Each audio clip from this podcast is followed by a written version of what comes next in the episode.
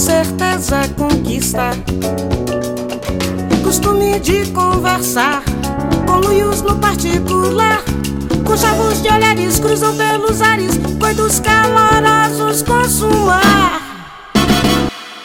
Olá, curiosos de plantão. Meu nome é Cecília Fernandes, sobrevivente desse delírio coletivo que é a atual democracia brasileira e caçadora de monumentos históricos colonialistas. Eu sou a Caísa Reis, fangirl de figuras femininas brasileiras, do futebol feminino do Corinthians, minha nação estado de verdade, e patriota em ano de Copa. Neste episódio 50 do CEPOD, um marco na história deste podcast, nós estamos comemorando e comentando sobre um outro evento histórico, que são os 200 anos da Declaração da Independência do Brasil.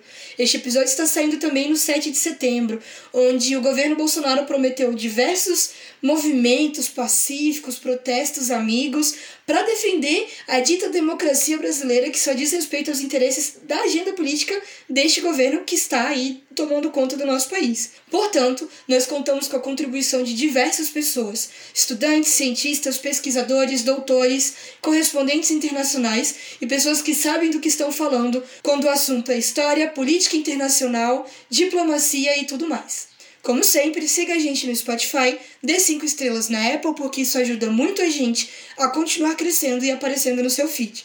Além disso, indique este podcast para os seus amigos e venha crescer a bolha com a gente. Se você quiser ajudar o Cepode a chegar às novas alturas e ainda fazer parte do nosso plano de dominação mundial, por um valor simbólico, esporádico mensal, você pode ajudar o Cepode a continuar no ar.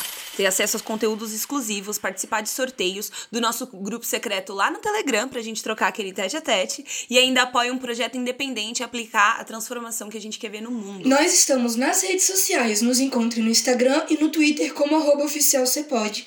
Mas você também pode nos encontrar em contato cepode.gmail.com. Outras informações de contato, uma pesquisa de opinião sobre a qualidade deste episódio e as referências para essa conversa estão no Mundo Mágico dos Links, disponíveis na descrição do episódio. Uma boa aula!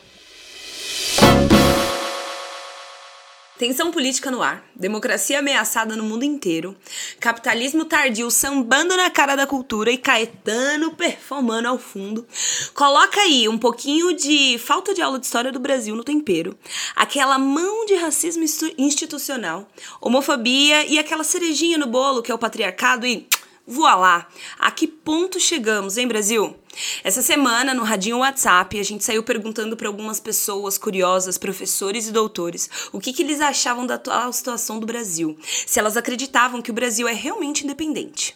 Mas antes da pauta, Pra gente entrar nessa conversa séria, conversa de gente grande que nós precisamos ter, vamos para o CAC, que significa certezas afirmativas questionadas unicamente por instinto. Um nome gigante para dar uma sonoridade para o nosso quadro semanal de perguntas aleatórias para descontração. E eu fiz a pergunta dessa semana, quero saber se você está pronta, Caísa. as always, manda bala. Exato, eu espero que os nossos ouvintes também estejam preparados para responder essa pergunta nas redes sociais. A gente abre caixinha de pergunta e faz lá no Twitter. Os dois são roubo oficial você pode, queremos saber a sua resposta. É o seguinte, se você pudesse escolher um país, qualquer país do mundo, para fazer fronteira com o Brasil, ignorando todas as questões geográficas, climáticas, políticas que existem, qual seria e por quê? Nossa! Legal, um país para ser fronteira com o Brasil, caraca. Ah, eu vou ter que falar um da, da Europa. I'm so, so freaking sorry. Nossa, eu tava pensando aqui em qual país africano eu ia escolher, Cabo Verde, Nigéria. e você aí embranquecendo o nosso podcast. Não, não, não, não. Tem uma resposta melhor. Opa! Imagina a gente fazendo fronteira com o Egito, parceira. Tipo assim. Nossa, a história o- do. o- a, história a gente tem o Peru aqui do lado. ser outra coisa, né? É, não, exatamente. Tipo assim, a gente tem o Peru aqui do lado, que tem umas histórias antigas, filhas da puta também, de incríveis. Eu quero muito conhecer o Peru. Mas imagina um Egito e um Peru. Uau! Entendeu? Eu matamos, acho que seria matamos incrível. 50 geógrafos nesse CAC de Nossa, eu nunca mais ia sair da América do Sul. Cara, eu gostaria que países africanos tipo Angola, Nigéria, Cabo Verde, que eu já tinha dito, é, fizessem fronteira com o Brasil pela questão cultural, porque eu acho o máximo, cara. Eu queria muito que a gente se vestisse como eles se vestem lá. Porque eu acho muito bonito Mano, imagina os rolê que junta os beats daqui com as danças de lá. Meu pai amado. Então eu queria Que uma fronteira isso? assim. Se eu fosse pra ser mais colonizada e escolher países europeus, eu ia querer uma italiazinha, pensa, sexta-feira bater aquela pizza Espanha, italiana. parceiro. Espanha, Calma, imagina isso eu tô respondendo, mano. Bater aquela pizza, assim, italiana depois do rolê na sexta. E aí no sábado ir comer num, num restaurante espanhol com seus amigos, tomar um vinhozinho. Andar na rua com segurança. Essas coisas aí de, de primeiro mundo. Tirar foto no fim da tarde. Exato, andar com o dentro na da rua. calça. Usar roupa de frio, sentar em São Paulo, coisas assim, sabe? Esses pequenos privilégios aí. É isso, a gente ia ser turista, né? Não, a gente ama ser turista. Já a gente é meio nômade aqui no Brasil, que bom, né? A gente tem um continente inteiro pra passear. Exatamente, a gente tem vários Brasis dentro do Brasil e é isso que a gente vai discutir agora, né? Uhul.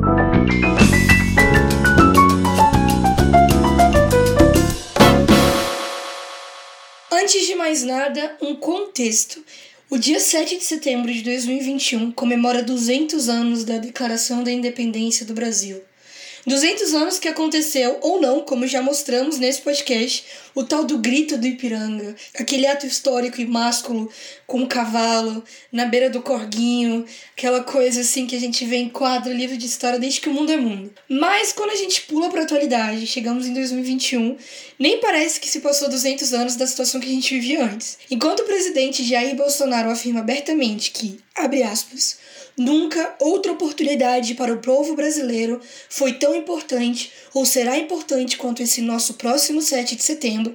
Fecha aspas. Nós ultrapassamos o número de 500 mil mortos por conta da Covid-19 no Brasil. 9 milhões de brasileiros entraram para a lista de pessoas em situação de fome no ano passado, com uma alta de 84,8% em relação a 2018. Vivemos uma crise energética com aumentos de preço no país inteiro. 14 milhões de pessoas estão desempregadas no país e eu poderia falar muito mais, mas quero finalizar com o dólar a 5,16 no momento dessa gravação. Temos 11 novos bilionários, né? Tem essa parte também. A gente, tem gente que não Pois só é. perdeu, né, com essa crise. Tem gente que ganhou muito. Tem gente que conseguiu ganhar, e isso diz muito sobre as prioridades que a gente tem enquanto nação. Sobretudo, as movimentações atuais do governo para criar uma insurgência no 7 de setembro, hoje mesmo, quando esse episódio vai ao ar, é uma forma de colocar um pano quente em cima de todos esses problemas e desviar a atenção criando um espetáculo. É quase o que as crianças fazem cobrindo a mancha de suco de uva no sofá com uma almofada para a mãe não ver. Mas se liga que nós estamos vendo. E no meio disso, Caísa, surge uma dúvida, né? Do que, que de fato é independência em um país que gosta de ser tratado como quintal dos Estados Unidos, recebendo inclusive visitas do ex-secretário de Estado dos Estados Unidos, Mike Pompeo, sem aviso prévio, sem ver o presidente e convenientemente durante a campanha de eleição norte-americanas que aconteceu em agosto de 2020, né? Então, assim, hoje a gente tá aqui para discutir, será que somos independentes mesmo ou só estamos brincando de casinha? Cara, é, primeiro vamos deixar bem claro o que, que é independência pra, quando esse conceito é para país, né? Lembrando que pelo menos uns 20 países no mundo, deve ser uns 20 aí. É, bom, entra nas referências desse episódio que você vai ter o link pra reportagem, onde tem o mapa é, sobre a questão da independência, né, no mundo. Você tem uns 20 países que a- o dia da independência deles é relacionado a alguma revolução ou unificação relacionada a um dia nacional.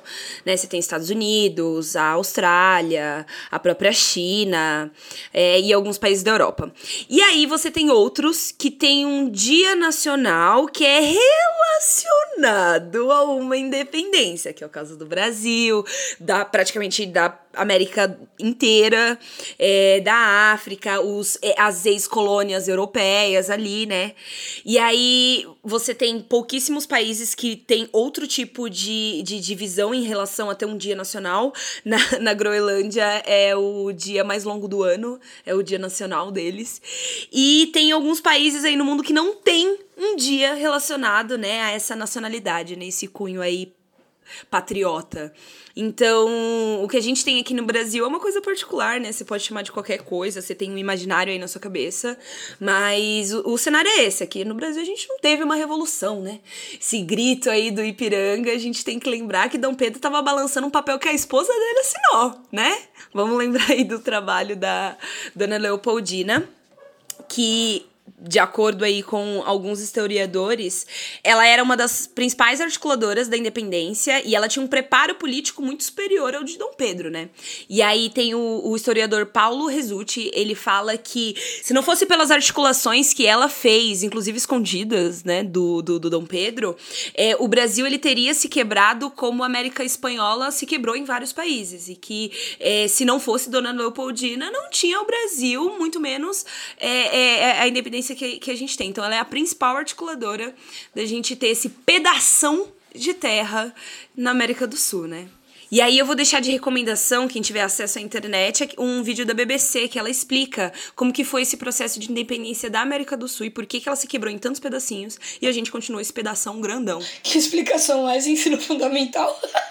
Adorei. Mas o que, que a gente pode dizer é, em relação à independência de um país que o próprio ato da assinatura do anúncio da independência foi tirado das mãos de uma mulher, escancarado nas mãos de um homem, em um pseudo ato histórico que a gente tem que ver em quadro e nem se sabe se é verdade. Existe debate histórico e científico sobre isso até os dias atuais, há mais de 200 anos, como a gente comentou. É, de que forma que a gente pode ler o nosso país como independente e entender esse 7 de setembro no contexto das movimentações políticas desse governo que temos atuando e em voga desde 2018. Para isso, nós trouxemos algumas colaborações e convidados incríveis, pessoas maravilhosas que vão comentar com a gente da perspectiva delas enquanto pesquisadores, estudantes, cientistas, doutores, correspondentes internacionais, para ajudar a gente a pensar nisso. Nós vamos rodar alguns áudios aqui, vamos comentar sobre eles. E o primeiro, Caísa, qual é? Eu chamei o meu queridinho, queridíssimo host do Cidadela, arroba Cidadela Geekpod. Pra, que também é professor de história para Goiás, para pequenos futuros brilhantes estrelinhas de Goiás. E aí ele, ele falou o seguinte sobre a independência. Então, sobre a independência do nosso país. Quando o Brasil fez o seu processo de independência, nós não nos tornamos independentes, porque o Brasil continuou sendo uma monarquia, o governante era filho do anterior, o Brasil não abandonou a escravidão, não houve nenhuma atitude progressista né, com a independência. A nossa independência só veio dois anos depois, depois de um pagamento de uma dívida. Né? O Brasil teve que pagar 2 milhões de libras esterlinas para Portugal. E aí, por que, que eu digo que não houve uma independência e não há até hoje? É, o Brasil sempre foi dependente do mercado externo, o Brasil sempre foi dependente de dinheiro que não era nosso. Hoje, se qualquer grande potência falar que vai deixar de fazer comércio com o Brasil, o Brasil quebra. Economicamente falando, a gente é totalmente dependente né, de, de potências como Estados Unidos, China, entre outros. E politicamente sempre houve uma grande interferência de outros países no nosso país. Então, independência no Brasil nunca existiu na prática, apesar de alguns patriotas aí viverem falando, né, Brasil acima de tudo. E os trouxas acima de todos, né? Então, Cássia, sabia dessa questão da dívida que a gente teve que pagar para poder se tornar um país independente? Cara, eu sabia que tinha alguma coisa burocrática, porque foi uma independência. Que é o Brasil, né? Aquela. eu, eu tô ligada que foi uma independência mais burocrática, assim, mas é, que não foi revolucionária, né? A gente não. Então. Não deixou cair um castelo, não tomamos, não metemos uma guilhotina nos parceiros. Então, o Dalton da Massa já começou citando aí um, um evento histórico que a gente não conhece tanto, que se chama o Tratado de Paz e Aliança. É, que surgiu no dia 29 de agosto de 1825. Então, esse tratado, ele, a treta começou no dia 29 e só terminou no dia 7 de setembro.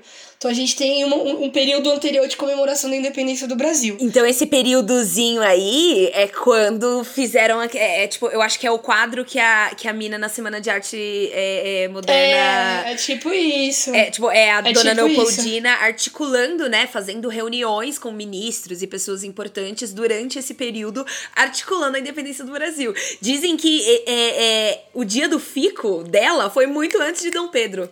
Ela já então, queria ficar por aqui. Porque a treta começou antes. A treta começou antes. Nessa época o marido dela tava lá, pula cavalo, pula fogueira, e ela tava resolvendo o problema no, no gabinete dele, inclusive. Mas o Tratado de Paz e Aliança, ele previa que o governo brasileiro tinha que pagar uma indenização de 2 milhões de libras esterlinas para que Portugal aceitasse a independência do Brasil. Então a gente comprou a nossa independência. Além disso, o Dom Juan, Juan o Dom João VI, que era rei de Portugal, ele continuaria com o título de imperador do Brasil, mesmo com a gente assinando a independência. Ou seja, é, é, a gente coloca Dom João VI como um cara bobão, um palhação que Nada fugiu. Disso. O cara é sagaz. O cara foi sagaz. Exatamente. Acima de tudo, essa exigência dele tinha como interesse a agenda de Portugal é, de unificar os dois países uma coroa só. Ou seja, ele queria fazer Brasil e Portugal, mesmo depois da independência.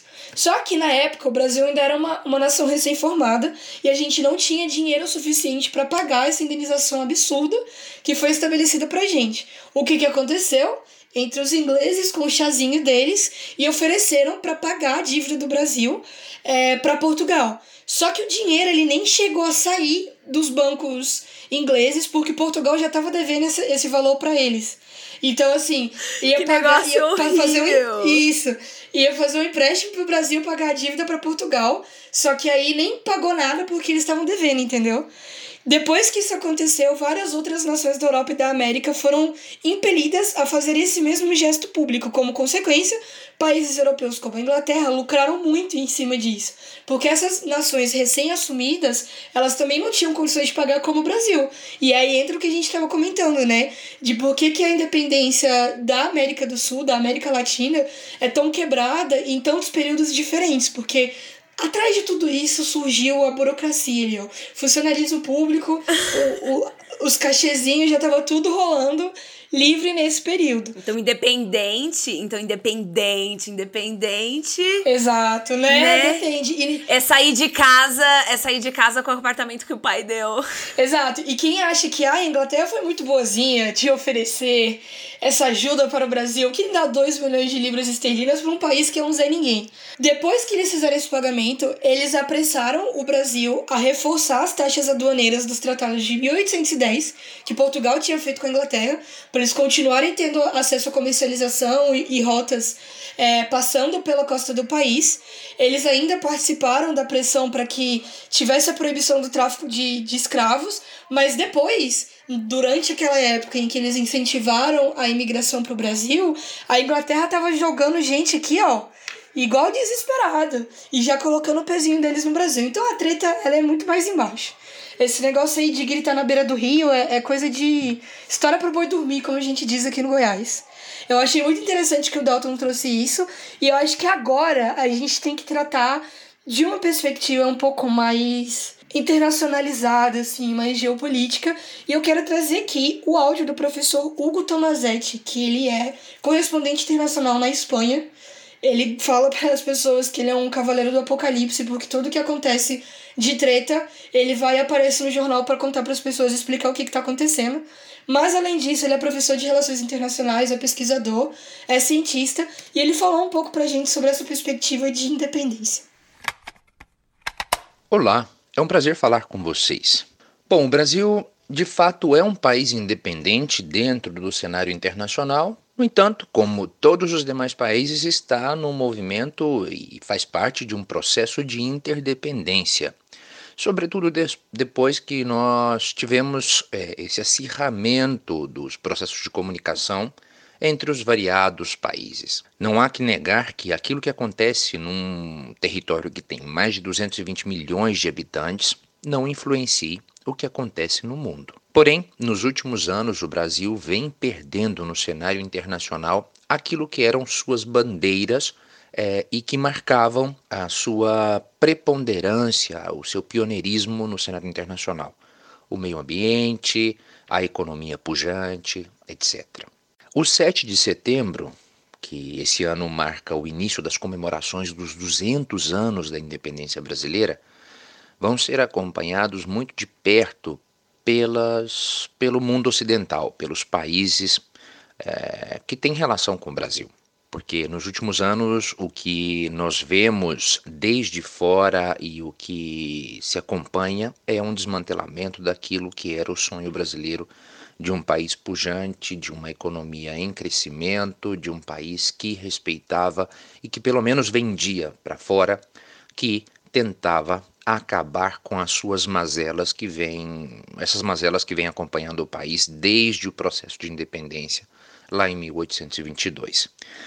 O que a gente tem nesse momento e que angustia muita gente é hum, a falta de transparência naquilo que é realmente o Brasil, porque a imagem que se vende para fora e afortunadamente, por sorte, é, nós temos agora vários canais midiáticos, vários, várias formas de acompanhar aquilo que acontece no Brasil. Mas o que mais dói e o que mais preocupa as potências e os países ocidentais, ou até os habitantes que moram fora do país, como eu, é o que está acontecendo e a inércia por parte da população brasileira que não consegue entender basicamente o seu lugar no país. Sinceramente, com relação à data do 7 de setembro, e aqui eu quero fazer um link com uh, os 20 anos do 11 de setembro. Vai ser tudo na mesma semana, então o mundo está todo acompanhando é, como, como se dará isso, porque, querendo ou não, nós temos aí também o, o fim da ocupação norte-americana no Afeganistão. Voltando ao 7 de setembro, até o momento, nenhum jornal, nenhuma. não há nenhuma, nenhum acompanhamento muito mais é, potente, por assim dizer, daquilo que está acontecendo, das movimentações internas do que estão acontecendo no Brasil. No entanto, na terça-feira, 7 de setembro, sim, os olhos do mundo se voltarão ao Brasil, porque a gente tem na presidência da República uma pessoa que é completamente imparável, incontrolável e que não se sabe o que pode sair da caixinha de Pandora nesse 7 de setembro. Claro, há uma fé que o Brasil pode dar conta de resolver os seus problemas de, de, de forma é, interna, sem nenhuma interferência e nenhuma, nenhuma força maior, no entanto, as críticas, aquilo que nós em relações internacionais chamamos de soft power, aquilo que é o discurso do lado de fora com relação ao Brasil, vai continuar hum, sendo de críticas por conta da má gestão, já que afinal de contas os problemas brasileiros, eles no dia 8 de setembro pela manhã, eles continuarão. Da mesma forma, a população precisando de comida, a violência em escalada, a economia em frangalhos e o mundo precisa do Brasil bem, porque um país de 220 milhões de habitantes, completamente instável, não favorece a nenhum, a nenhum país uh, do que eu posso chamar aqui de forma televiana eixo ocidental. Amiga, amiga, eu amei isso que ele fala sobre o, o quanto o mundo precisa do Brasil bem, né? Como ai, esse estado de caos é só interesses de um grupo específico, né? Ninguém quer um país do tamanho do Brasil instável, tá ligado? E desequilibra todo mundo, porque, né, lembramos aí que os recursos são limitados e o, a nave espacial que gira em torno do Sol, que tá indo em direção ao buraco negro no meio da galáxia, é uma só, né? E assim, né, vamos lembrar que o Biden, que acabou de, de assumir, né, no, nos Estados Unidos, ele não fala com o Bolsonaro, né? Você tá ligado nisso?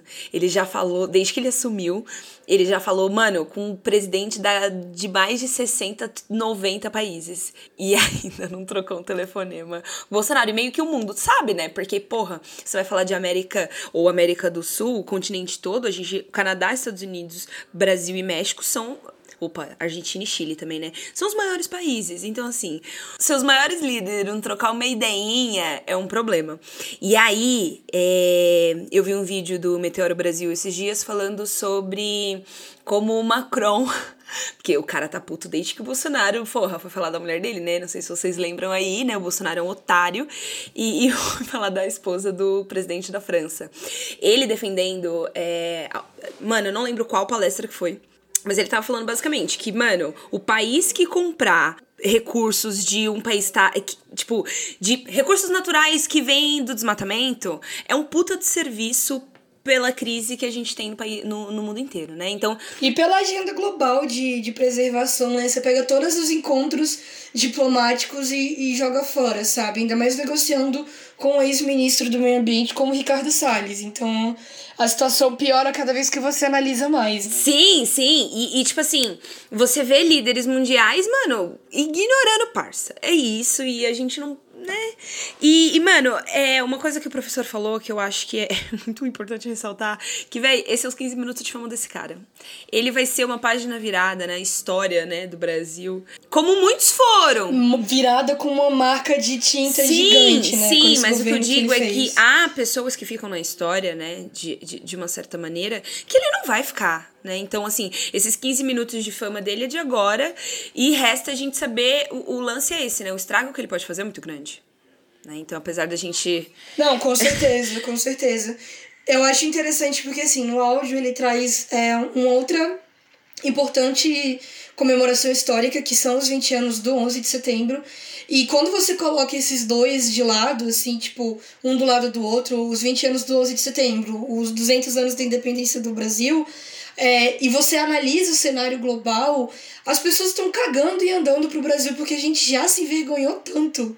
A gente já cometeu tanta gafe, já, tipo assim, esfregou a nossa cara no chão de tal forma que pra gente o que tá acontecendo em Brasília, em São Paulo, é grande porque é, é trágico e é muito sério, mas para eles é tipo assim, ah, mais um dia ele tá correndo em círculos em volta dele mesmo, porque eles já viram de tudo.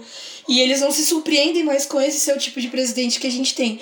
Então, de fato, é, isso não somente mostra que a gente não tem uma integração internacional, o que parte também do fato do nosso processo de independência não ter sido unificado, como foi na Europa com os estados é, é, Estados-nação e todo aquele processo de unificação, essas revoluções que aconteceram que você citou mais cedo, mas também pela fama que a gente está tendo.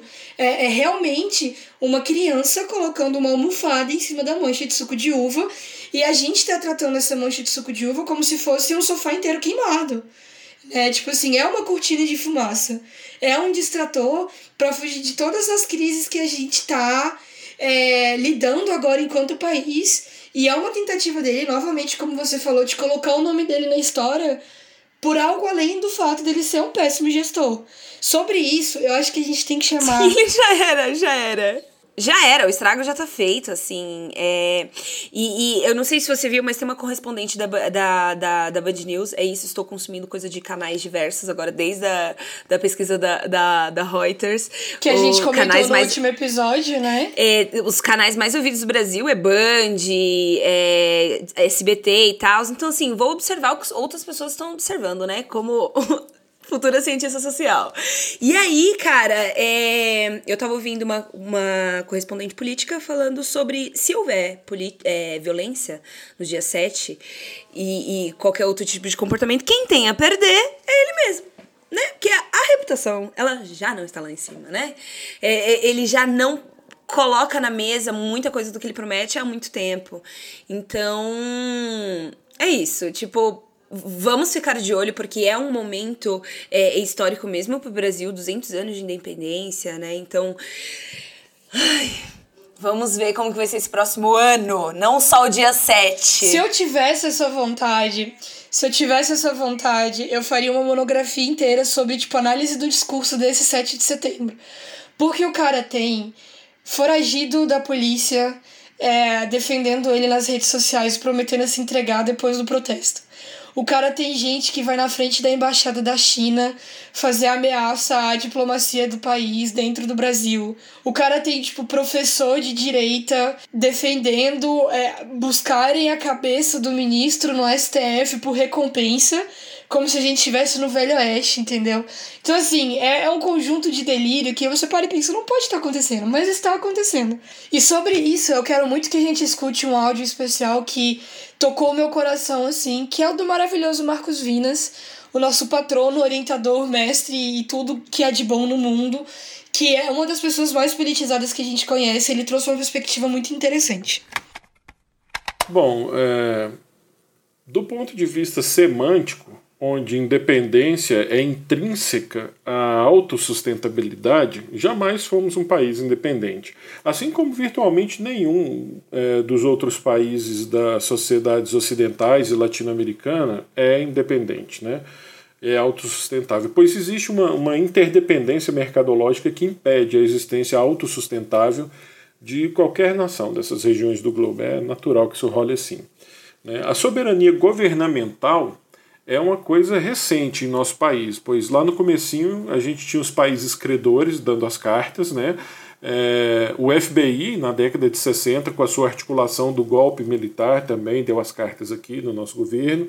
Os militares, por sua vez, nos jogaram nas mãos do FMI, que somente há poucas décadas é, largou o osso e nos deixou na mão das empreiteiras e dos bancos que contratavam os presidentes, deputados e senadores para governar o Brasil para eles. Né? No meu tempo de criança, onde a ditadura militar inundava as escolas com um civismo servil, eu nunca me senti pleno para celebrar a independência. Eu nunca senti o Brasil assim independente, né? Mas hoje a nossa situação é ainda pior, né? A nossa realidade não nos dá a menor razão para celebrar nada. É, nós temos atualmente um número de miseráveis crescendo vertiginosamente, é, famílias na fila do osso dos açougues como fonte de proteína, o maior preço de combustíveis da história, inflação ameaçando voltar a dois dígitos, né, coisa que não rolava há mais ou menos uns 20 anos, né, nossa inflação estava sob controle. É, estamos nos aproximando de uma crise hidroenergética sem precedentes na história do Brasil. Temos mais de 14 milhões de pessoas sem emprego, quase 600 mil famílias destroçadas pela pandemia. É, e no meio disso tudo temos a crise política, institucional e fiscal que afastam novos investimentos no país, que além de alimentar a inflação, nos impede de crescer. Né? E a prova disso é o PIB desse trimestre agora de 2021 ser de 0,01%.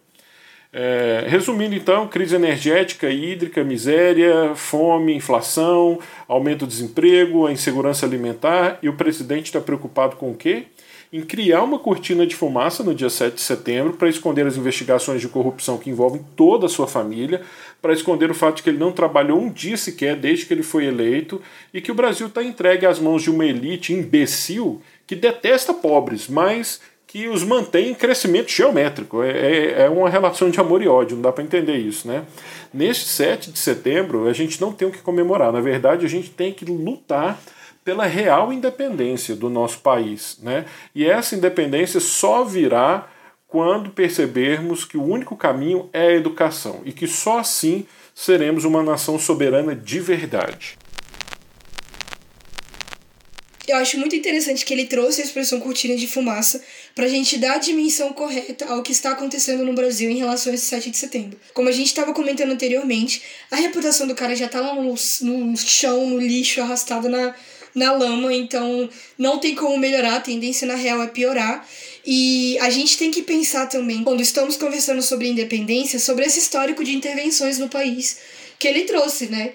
Desde antes do período da ditadura, o período posterior, é, da questão dos bancos, das empreiteiras, do próprio FBI, que teve participação comprovada no período ditatorial do Brasil, e quais são os resquícios que isso deixa na história, e não somente, mas na cultura, na nossa identidade. O Marcão ele é de uma época, assim como meu pai e seus pais também, em que a independência do Brasil ela era comemorada com o hasteamento da bandeira nas escolas, cantava o hino da bandeira, cantava o hino nacional, tinha eventos especiais nas escolas. Então, é, essa data ela faz parte da identidade cultural do nosso país no nível muito básico de educação. A gente está falando de ensino fundamental, é, pré-colegial, né? Porque eles, que eles estudavam que esse era o nome, né? E querendo ou não, isso tem um impacto muito grande na forma com que a gente se vê enquanto nação. Só que o Marcão traz essa perspectiva dele nunca ter visto a gente como independente o suficiente. E eu acho que, de certa forma, é meio que uma agenda de forçar na nossa goela é, entender o Brasil como independente, quando a gente tem um nível de, de dependência muito grande de outras nações. E a nossa autonomia é muito pouca e tem diminuído com esses governos atuais. Não somente o governo Bolsonaro, mas o governo Lula, o governo Dilma. É, a gente tem um histórico aí de relações internacionais é, onde a gente acena muito. O neoliberalismo, é, gente... né? É, não tem exatamente. um que salva, não palavra. tem. Onde a gente chama os países de amigos, mas eles exploram e a gente recebe, entendeu? É isso. Foi com Lula, foi com Dilma, foi com Bolsonaro. Se for com outro Lula, vai ser de novo, porque o Lula tem essas agendas liberais também. Então, eu, eu gosto que o Marcão ele fala é, de independência em vários níveis, né? Quando você. É, e aí é onde eu acho que a, a, sacada do Brasil, do Estado-nação Brasil, em comer a mente do brasileiro, é iludir ele e falar que ele é independente, porque a gente dá independência através do consumo aqui, né? E, e, nem assim também, né? Tem há consumos e consumos. E, e aí a pessoa acha que porque ela consegue trabalhar, comprar um carro, comprar uma casa, dar presente pros amigos, é, viajar para aqui, para ali, ele é uma pessoa independente, né? E quando você vai ver sobre a perspectiva maior da coisa, né? A gente já como governo, a coisa não é bem assim tá todo mundo muito ferrado e a gente sabe que é, é um problema governamental, sabe? Porque na nossa vida mesmo, o que, que você andou fazendo de diferente nos últimos anos? Eu continuei estudando e trabalhando como sempre fiz, né? E, e, e aí essa mistura do que a gente como indivíduo, né, e a gente como cidadão do Estado brasileiro é, é, é é uma relação difícil, são duas pessoas diferentes, né?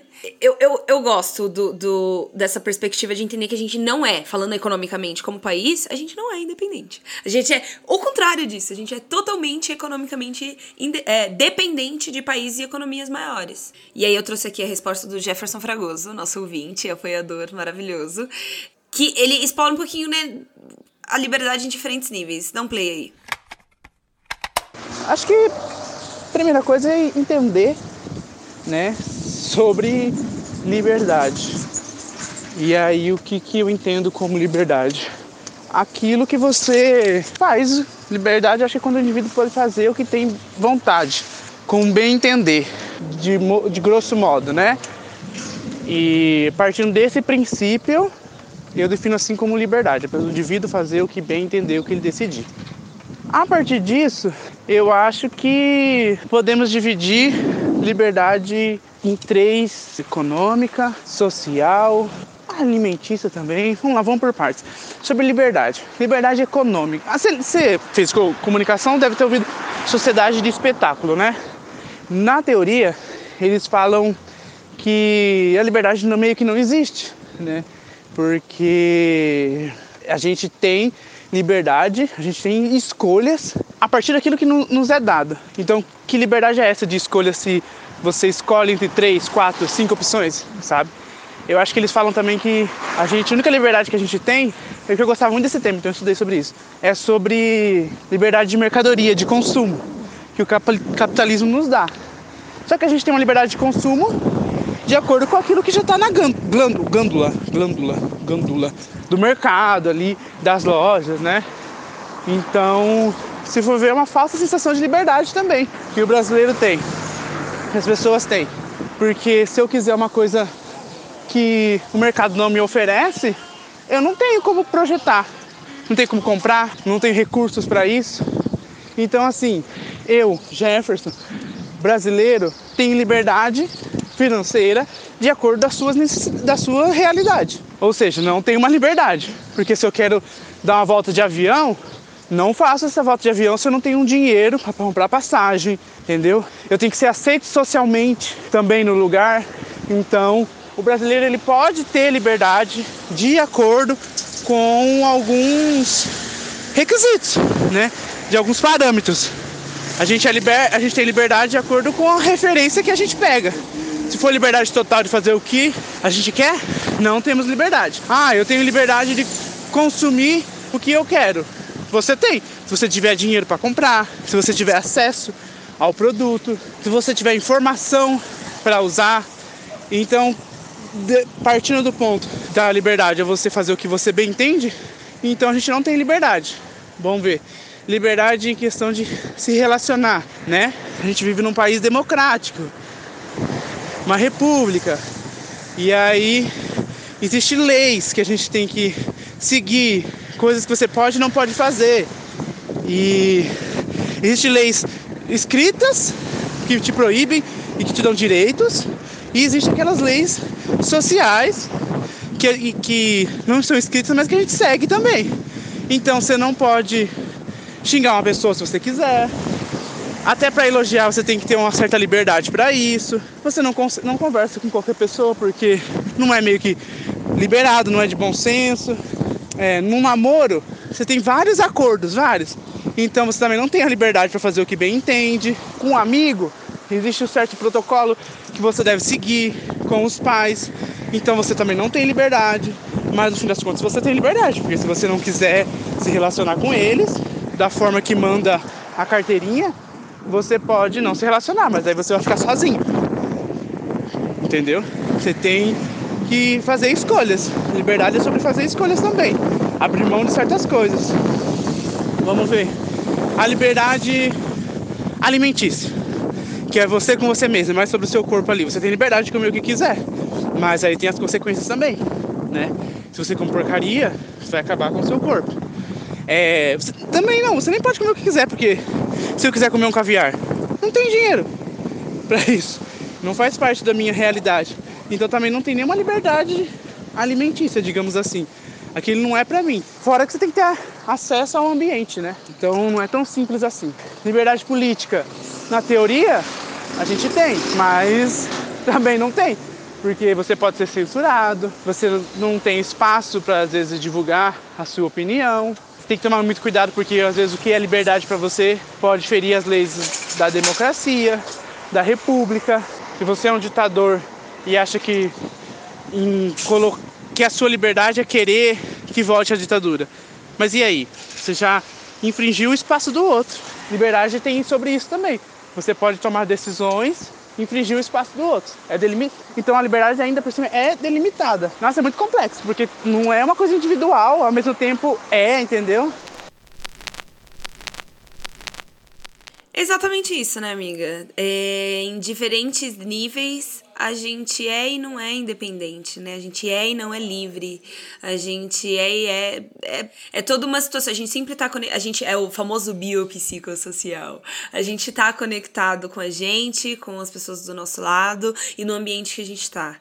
Então, beleza, você se sente independente, mas a sua cidade é, as pessoas da sua família são, a sua cidade é, no seu trabalho você é, né? Então é famoso de novo, testezinho do pescoço. Vamos incitar aí essa, essa curiosidade. Até que nível você acha que você é livre e independente?